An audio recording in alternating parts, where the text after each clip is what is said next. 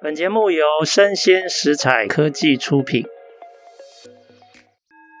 新创除了热血创意与活力，其他重点让长辈告诉你。欢迎收听《杨家长辈经》，未来的新创拼图。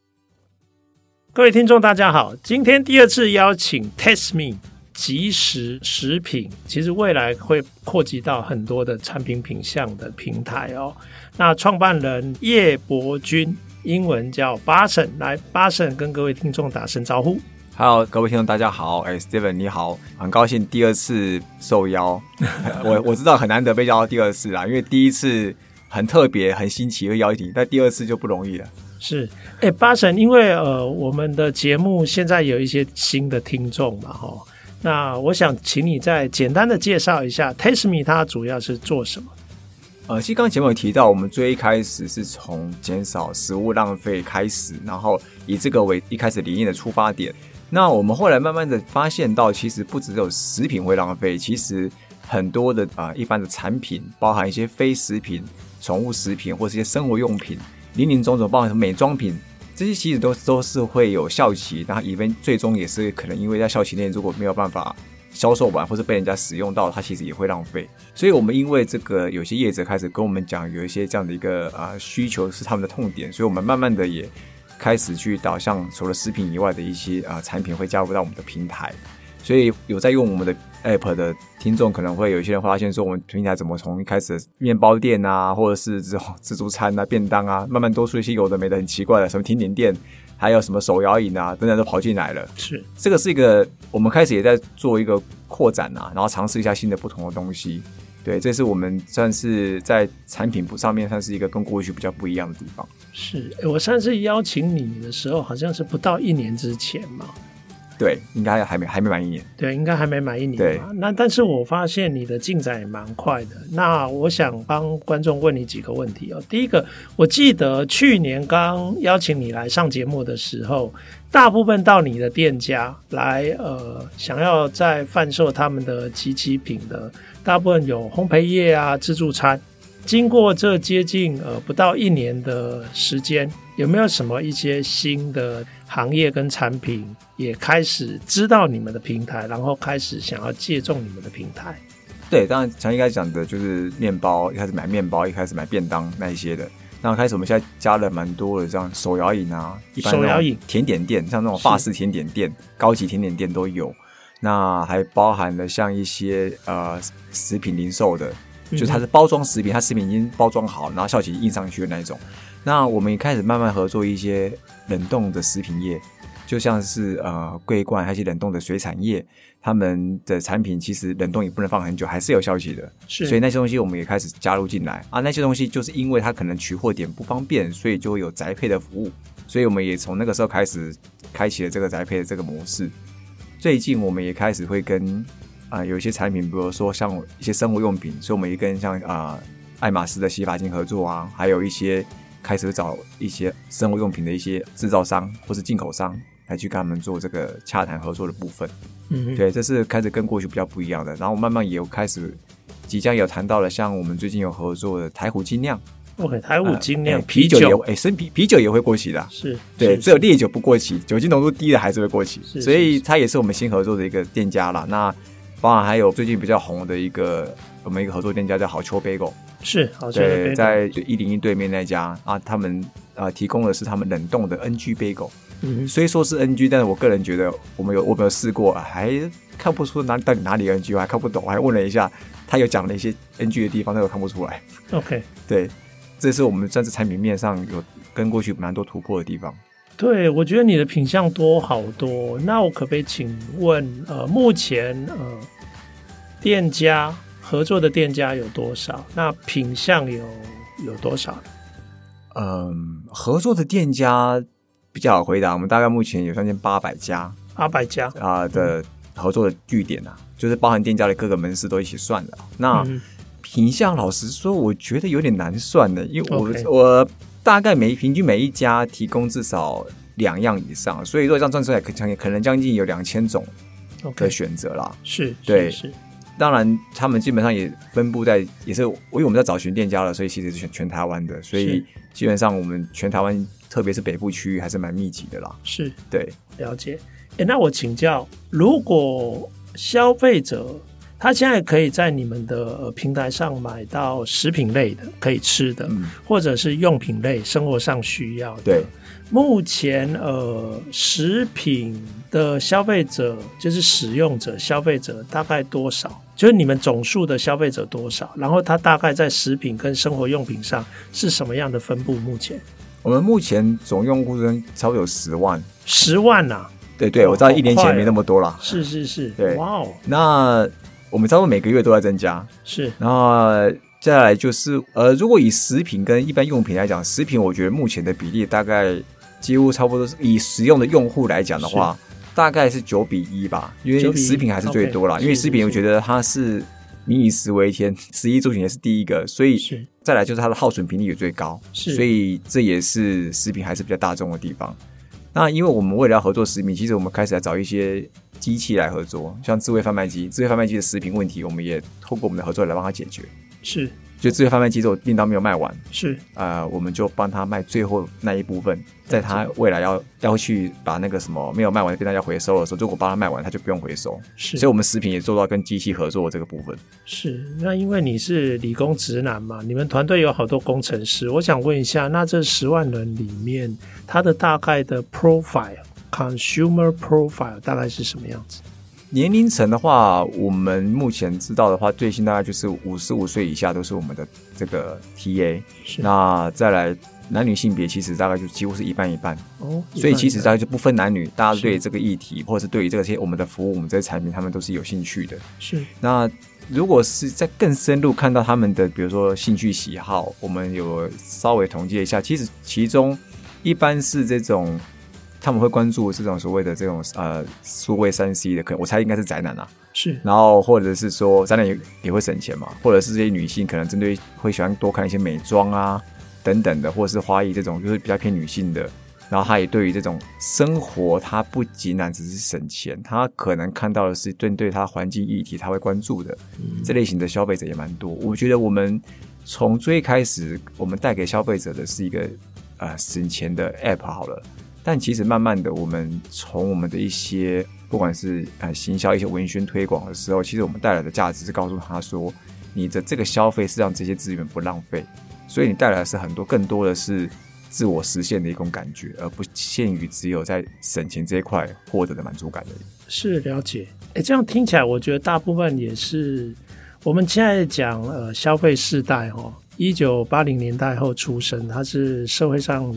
最早熟悉网络的，对，那两千年出生的是最早，他就几乎是经营在一个数位行销、数位商务啊，不是行动商务啊这一类的这种生活服务之中。一时代是是是，那因为你还有一些年龄层五十五岁的嘛，哦，那可能就是一点点诶，我这种世代的。婴儿潮时代是呃、欸、没有婴儿潮时代跟他婴儿潮时代已经开始在退休了。是是是，我这个叫 X X 世代。好，X 世代，是五十五岁以前。OK，好了解。哎、欸，那呃，现在想要了解说，那目前这样的推展，我觉得好像哎、欸，它有达到你当初设定的目标吗？发展目标吗？其实已经超出我的预期了。我当初我只是想要做。食物而已，而且我当初食物只还真的只想到要做烘焙业、自助餐啊、便当店。我当初我最一开始在创业的时候，发现了宏愿，只想说要把台湾所有的烘焙业啊、自助餐全部都拿下来之类的。是，但后来默默默的，就是开展了出来这么多不同的面向的产品啊，我们当时自己也觉得蛮意外，而且这些开展的方方式也不是我自己去找，有的时候是。透过跟一些业者的聊天，发现他们的痛点之后，才发现哦，原来他们也有这个需要，所以所以是慢慢这样子一个一个这样拓展出来。的，是因为有痛点，他们来找我们聊天，聊聊到之后才发现说，原来我这边可以帮他解决，是。对，所以也是有点误打误撞。好啊，哎，我想要再确认一下哈，如果我作为一个消费者要上去买一些我喜欢的即期的食品，我应该还是前一天上去订购。然后隔天的这些店家关门前，我可以去取货，主要是这样吗？目前我们蛮多的媒合都是以当天呐、啊，就当天，当天你在嗯，就白天就订了，然后如果它是属于这个预订的方式，你就是订了之后呢，店家确认完的订单，你就可以去做取货。OK，那也是当天完成。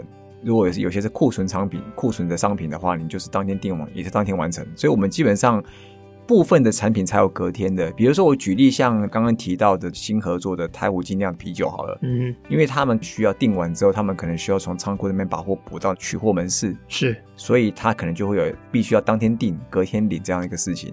但是绝大部分还是以当天的为主。是，OK，我可以我可以理解说加工品啊，比方说冷冻品啊。这种东西是当天订，那因为他就把他的库存品相拿出来直接卖嘛，我觉得没有问题。但是之前你讲的那个烘焙店，比如说面包是今天才出炉的，那它一直要到关门前才叫即期品嘛，即期品。对，那我当天就可以买当天的面包吗？对，你买的就是他当天。出炉的，然后没有办法卖完，因为他明天还会出炉新的啊。哦，所以他这样限制更少了。我我是不是可以下午就跟他讲说，我想要买你们今天的即期没有卖掉的面包？对，你就可以在那个时候把订单下给店家，然后店家会会在就是他们的所谓的领取时段之前会去做一个确认。OK，了解。那他还是用福袋的性质吗？呃，就是你不能挑产品的项目？对。所有的店家基本上，特别是在烘焙业啊或者自助餐，基本上还是以不指定商品的方式提供啦。因为老实说，他会剩下什么他自己也不知道。那你要指定商品，其实对来说也是很困难的一件事情。对，所以对叶子来讲，他也做不到这件事情。是，所以为什么我们当初用福袋的方式，这也是为什么叶子他有办法配合。是，对，是。哎，那我有一点好奇，想要知道，看你觉得方不方便讲？那你们的平均每个消费者他的客单？他大概平均大概会消费多少钱？平均消费者的客单价，我们过去一开始可能是这种低单价的呃面包啊、自助餐为主，所以单价大概也就是在五十块，就一个五十块左右一个铜板价。当然，其实因为现在我们开始新增了蛮多不同的这个商品，嗯、然后它的单价常常像甜点店单价其实蛮高的，而且是依照单价决定它的卖给你的价格嘛。所以我们现在基本上也慢慢的有。远远提高超过那个五十块的价值，是对，就是客单价是拉高很多的，是至少是要有接近两倍，甚至更高了。我忽然想到，因为现在的年轻人还蛮喜欢喝手摇饮的，对，哎，那集齐的手摇饮到底是什么东西？什么样的状况？对，哦、呃，今天不要把它想集齐，我觉得手摇饮它有个状态哦，就是、嗯、大家知道，在手摇饮它在背后，它它准备的时候，它会从。那个桶子里面压出那个茶嘛，是红茶、绿茶当成它的基底，然后再加一些其他的东西或其他佐料配料之类的。那它这个红茶、绿茶，如果它是以这个所谓的业界比较常用的热茶汤的方式处理的话，它的保质保鲜期大概就是四小时。也就是说，它每四小时它一定要换掉一桶，不然它的茶会开始变酸变涩。包含珍珠也一样，珍珠曝晒在空气中一段时间，它会开始变硬。它就也不好吃了，所以它大概平均也是差不多四四到五小时左右，它也就要做换做一批新的。这、是为什么这些东西它其实是一定会耗损？是是是.所以他们提供的就是呃，比如说我们举例，我们有呃一家手摇饮在板桥，它提供的就是呃你五十块，它可能会给你六杯的茶，不但不能选口味，但它好像可以选糖，你可以选微糖，选选半糖之类，好像可以选这个啦。然后有的时候珍珠它有剩就放一点，没有剩就不放。所以有的时候一整杯里面都是珍珠也有可能，或是六杯里面都没有。是，就你那五十块换六杯啦。是，了解了解。OK，这个实在蛮有意思的。现在有十万个呃消费者在使用你们的平台哈。哎，那我想再请教巴神，你现在因为已经开始落地了，你也验证了很多你的概念跟商模。那你接下来未来两年，你最重要的规划跟目标是什么？呃，我先以今年好，因为今年才刚开始嘛。嗯、我今年其实要做了蛮多的这个项目哦，就是第一个前面已经有稍微透露到，我开始跟一些智慧贩卖机的业者合作，系统上合作，所以未来很多智慧贩卖机，他们机器上面卖不完的东西，不管以后未来慢慢开展很多便当机，或者是什么卖下午茶的、卖蔬果、卖水果、水果盒的这些机器都很，以后今年应该蛮常会出现的。是，所以今天我们开始都跟他们串接，所以机器卖不完的部分，我们在后面帮他卖，然后让业者可以不需要做回收的动作。如果把它卖完的话，他是就只要只要补货，它不用回收，所以他也不移货。他也不移动货嘛，就直接在 vending machine 对，就在那个机器里面直接没合，wow, okay, 然后消费者你买好之后，你就直接带着我们提供给你的 QR code 去机器一扫就可以拿走了。哦、oh, OK，哇，所以解决所谓业者逆物流的问题了。是是是是，对。那另外一项是智慧取物柜，就是我们开始会跟一些业者去做智慧取物柜的部件，去让未来这些合作店家的取货会更加弹性。是，它的时间就是。不限于只有在店家允许时间才可以取货，你在任何时间只要机器能够运作，你都可以去取。是，那这是一部分。再来，我们会把我们所谓宅配的部分啊，我们会开始把它搭建得更完整，我们会让它更有效率。未来我们很多业者跟我们合作的时候呢，他们的产品都可以透过我们已经有搭建好的这个运力管理系统，一个物流在后台可以让业者去做使用。所以他就可以很简单的，他如果没有门市不能取货，那他就可以透过我们这个比较有效率的这样的一个运力管理系统，去把他的货物去做宅配的部分。是这是我们今年要做的几个面向的东西。OK，有意思。哎，那你从去年到现在，你的团队有在扩大吗？有在新增人手吗？有啊，有有有。我们去年那个时候大概呃六七位，今年大概就新增个两位。OK，其实没有很多啦，因为我们。也不太需要太多人，还不到一年。对啊，对啊，对啊。OK，好，了解。好啊，哎，那我想要再问一下，就是上一次的节目，我有问你的愿景跟展望嘛？你觉得经过不到一年的时间，你对未来的愿景跟展望有什么新的、不同的想法吗？未来的愿景跟展望，因为我当然希望说，嗯、第一个，我们现在今年的目标就是把我们的这个。一些基础的东西部件，还有一些系统化的东西，把它部件完成。是。那我希望在一年的后面，可能未来的三三年的目标，可能就是希望把我们这个模式去拓展到东北亚的一个国家，或者是东南亚的一个国家。OK。然后我们希望把这个模式能够，因为当我系统化之后，我希望可以做更好的复制，嗯，然后可以把这东西很轻便的把它再带出去。因为毕竟我这个纯粹只是一个媒合平台，没有什么太多的硬体设施的限制，所以。在到其他国家复制的时候，应该会相对于其他的方案来的来的相对轻便许多。是对啊，这是我们接下来的目标啦。是，当我们今年完成我们阶段性任务的时候，下一阶段就做那件事情。哎、欸，你觉得这些年呃，我们听到耳朵快长茧的那个 ESG 企业的那个呃方向啊，这个风潮，你觉得对你们公司的经营有没有什么关联？我觉得蛮有关联的，但现在目前还。不到时候，火候还不到，因为呃，我们跟企业的合作，帮助企业做 ESG 的部分呢、啊，其实目前在这个就我们所谓的范畴一二三里面，其实算是范畴三的 Category Five，算减费的部分。是，那当然这个成效绝对有，然后也可以帮助业者他们提供做好一些成品去做减费这个动作，这个 credit 也可以算的算到他们的这个身上去。嗯，那这是没有错的。那这个 credit 同时。也可以 double count 的算到我们自己身上，嗯哼，那甚至这个亏点，它我们甚至也可以变成有机会变成实质的一个探权，来让我们公司会增加新的一个营收的部分，嗯哼，对，所以我觉得它是一个，我觉得 ESG 对我们来说，未来它是一个新的一个，呃，我觉得是不能讲开展营收的方式，但是我觉得它是会是另外一个新的一个商业模式，来去跟企业做新的合作了，是了解。好啊，哎、我觉得不到一年的时间，呃，你在业务跟市场的拓展上又有很多新的验证，还有成绩出来哦。其实对我来说，我都觉得启发很多。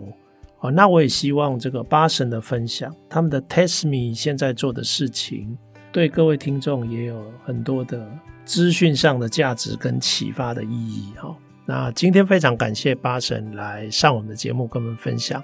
也宝贵的这个社会创新，呃，应该说创新变革的这个经验好，谢谢巴神，非常感谢 Steven 今天的邀请，让我来能够来到第二次，希望还有第三次的机会。好好好，那也谢谢各位听众的收听，我们下次见，拜拜。